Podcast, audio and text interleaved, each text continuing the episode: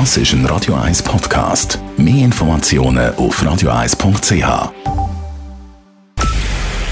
Es ist 9 Uhr. Radio 1, der Tag in 3 Minuten. Mit dem Hannes Dickelmann. Die britische Premierministerin Liz Truss hat heute nach nur sechs Wochen im Amt ihren Rücktritt angekündigt. Bei einer kurzfristig anberaumten Pressekonferenz in der Londoner Downing Street sagte Truss, sie habe erkennen müssen, dass ihr die Unterstützung für ihre Reformpläne fehle, weshalb sie König Charles nun über ihren Rücktritt als Tory-Parteivorsitzende informiert habe.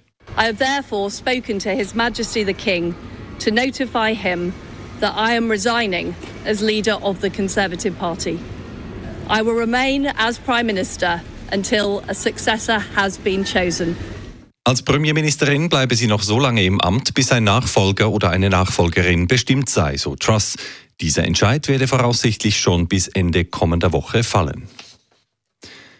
Der 23-jährige Mann, der im Frühling 2019 einen Freund in einer Sandsteinhöhle am Bruckerberg einsperrte und ihn darin erfrieren ließ, ist vom Brucker Bezirksgericht unter anderem wegen Mordes verurteilt worden.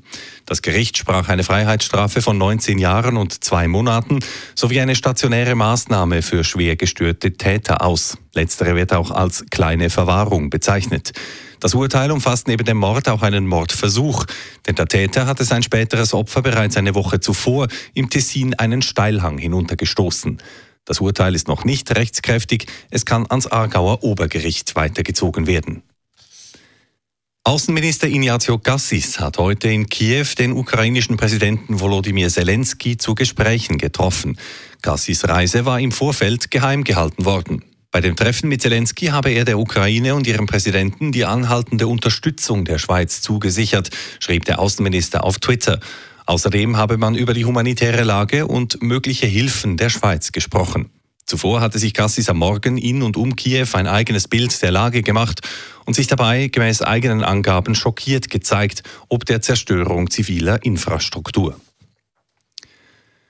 Trotz ansteigender Corona-Fallzahlen in der Schweiz wollen die Kantone vorerst keine neuen Schutzmaßnahmen erlassen. Das hat der Vorstand der Konferenz der kantonalen Gesundheitsdirektorinnen und Direktoren GDK heute entschieden. Der Anstieg der Corona-Fallzahlen habe sich in der Schweiz zuletzt sogar wieder etwas abgeschwächt, heißt es in der GDK-Mitteilung zur Begründung. Und die Zahl der Hospitalisationen sei zwar angestiegen, die Auslastung der Spitäler liege aber weiterhin auf einem Niveau, das sich gut bewältigen lasse. Radio 1 Wetter. Im Laufe der Nacht ziehen jetzt dicke Wolken auf und es gibt schon erste Tropfen. Und der Freitagmorgen der ist dann allgemein recht eine trübe Geschichte mit viel Wolken und immer wieder auch mit Regen. Am Ende am Nachmittag kann es mal noch längere trockene Abschnitte geben. Temperaturen morgen Morgen früh zum Aufstehen um 12 und am Nachmittag dann um 16 Grad. Das war der Tag in 3 Minuten.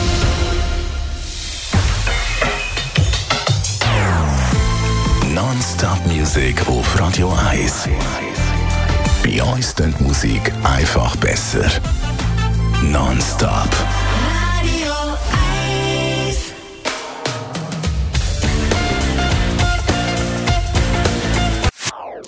Das ist ein Radio 1 Podcast. Mehr Informationen auf radio1.ch.